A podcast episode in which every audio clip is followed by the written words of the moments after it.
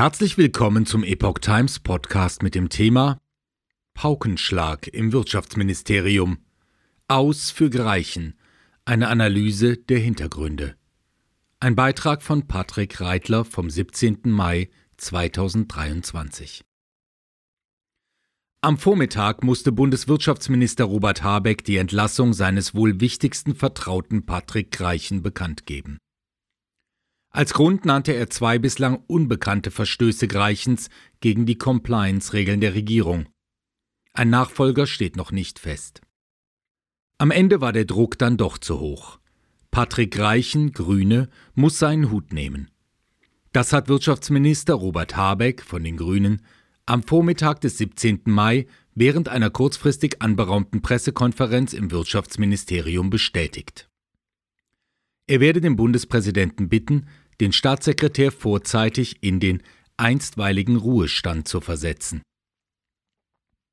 Er selbst wolle sich, so schnell wie es geht, um einen Nachfolger bemühen, versprach Habeck. Seine Hoffnung sei, diesen noch, Zitat, vor der parlamentarischen Sommerpause präsentieren zu können. Kandidaten nannte er nicht. Habeck begründete seine Entscheidung mit zwei Verstößen Greichens gegen die Compliance-Regeln der Regierung, also gegen das Gebot der Richtlinientreue. Menschen machen Fehler, jeder und jede von uns, sagte der Wirtschaftsminister, aber um den einen schweren Fehler zu verteidigen bzw. damit umgehen zu können, muss ich sicher sein, dass die Compliance-Brandmauer, die wegen der Verwandtschaftsverhältnisse gezogen wurde, keine Risse hat. Diese Risse hat sie nun. In der Gesamtschau, so Habeck, hätten zwei bislang in der Öffentlichkeit eher unbekannte Fälle zu der Entscheidung geführt. Ein sogenannter Vorgang im Rahmen der Klimaschutzinitiative vom 30. November 2022 und ein bereits länger zurückliegender Vorfall, der sich um die, Zitat, Besetzung der Expertenkommission zum Energiewendemonitoring gedreht habe. Jeder der beiden Verfehlungen Greichens für sich allein hätte nach Habecks Worten nicht ausgereicht, um die dramatische Konsequenz einer Trennung zu ziehen. Er selbst habe erst am Abend vor der Pressekonferenz Gewissheit gehabt, dass nun tatsächlich Handlungsbedarf bestehe. Grünes Licht für Verband von Greichens Schwester. Den ersten Verstoß gegen die Compliance-Vorschriften habe Greichen begangen, indem er, Zitat, in der Hochphase der Krise eine Liste mit drei Projektskizzen zur Klimaschutzinitiative gebilligt habe. Diese Kurzliste sei von einem unabhängigen Dienstleister aus 29 Bewerbungen gefiltert worden und nach dem Gang durch die Hierarchie auf Greichens Schreibtisch gelandet. Eine dieser drei Bewerbungsskizzen habe vom BUND Landesverband Berlin gestammt. Das Problem Greichens Schwester sei Vorstandsmitglied in eben diesem BUND-Landesverband. Als solche habe sie, Zitat, zwar keine formale Vertretungsbefugnis, sei aber, Zitat weiter, laut Vereinsregister bis Mai 2022 Landesvorsitzende gewesen, so Habeck. Und weiter, insofern ist es, wie die tiefere Prüfung zeigt, als Compliance-Verstoß zu bewerten. Bei Greichens Unterschrift für den BUND-Landesverband Berlin sei es um eine Fördersumme von knapp 600.000 Euro gegangen. Es ist noch kein Geld geflossen, aber das Projekt wurde mit der Abzeichnung als förderwürdig eingestuft, erklärte Habeck den Sachverhalt.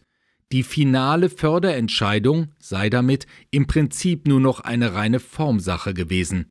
Habeck weiter diese Vorlage hätte Patrick Reichen laut Compliance-Regeln weder vorgelegt werden dürfen, noch hätte er sie abzeichnen dürfen. Es muss schon allein der Anschein der Parteilichkeit vermieden werden, und das ist hier nicht eingehalten worden. Zu große Nähe zum Öko-Institut des Bruders. Der zweite, bereits länger zurückliegende Vorgang, der aufgrund des Pressedrucks seit dem 23. April im Rahmen einer erneuten Compliance-Überprüfung Reichens ausgeleuchtet worden sei, habe in einem Graubereich gelegen.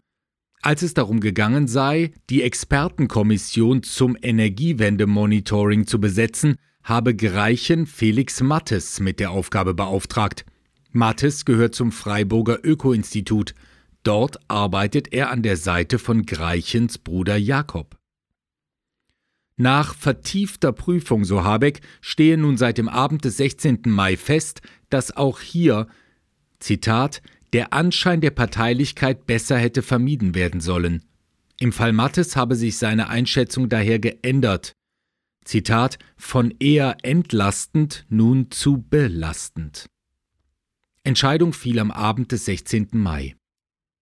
In der Gesamtschau aller Vorfälle habe sich Staatssekretär Greichen damit zu angreifbar gemacht, um sein Amt noch wirkungsvoll ausüben zu können, sagte Habeck. Und weiter, vor diesem Hintergrund sind Patrick Reichen und ich gestern Abend in einem persönlichen Gespräch darin übereingekommen, dass wir die gemeinsame Arbeit nicht fortsetzen.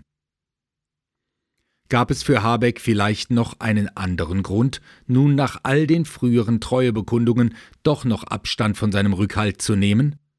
Der Minister deutete es in seinem letzten Satz am Mikrofon selbst an und sagte, also ich hätte nicht meinen Trauzeugen jetzt als Staatssekretär berufen. Dank für Greichens überaus großen Einsatz. Zuvor hatte Habeck Greichen ausdrücklich für seine großen Leistungen für dieses Land gedankt. Er habe, so Habeck, durch seinen überaus großen Einsatz Deutschland vor einer Gasmangellage bewahrt und maßgeblich dazu beigetragen, eine Wirtschaftskrise abzuwenden. Er hat die Energiewende wieder flott gemacht und Klimaschutz zum Regierungshandeln. Zitat Ende.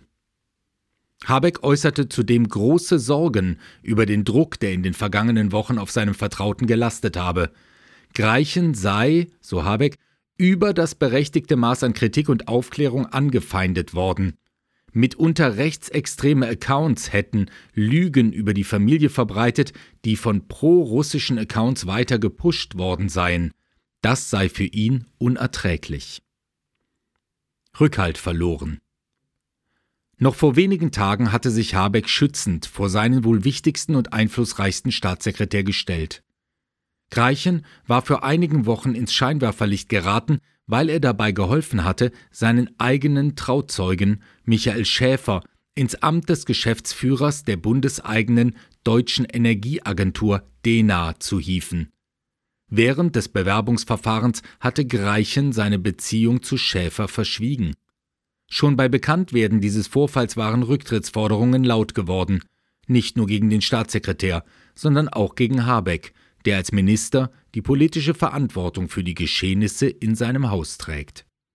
Habeck will aktives Nachfragen zum Standard machen.